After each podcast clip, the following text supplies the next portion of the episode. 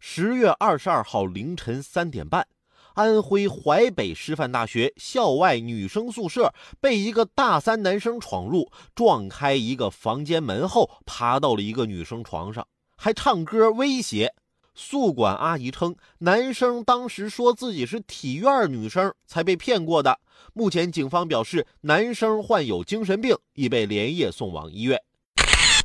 这既然是精神病，为啥不往男生宿舍床上爬呀？精神病的目的都这么明确了吗？太可怕了！这学校是不是该给宿舍换个结实点的门了？还有宿管阿姨，你擦亮眼睛啊！我们当初的宿管阿姨那可是负责多了。寝室里有个哥们儿刚学会拉小提琴，那声音。有天下午，他正在拉琴呢。突然门被推开了，宿管阿姨进来，很严肃地说：“谁在刷锅呢？宿舍里不准用电饭锅，你们不知道吗？”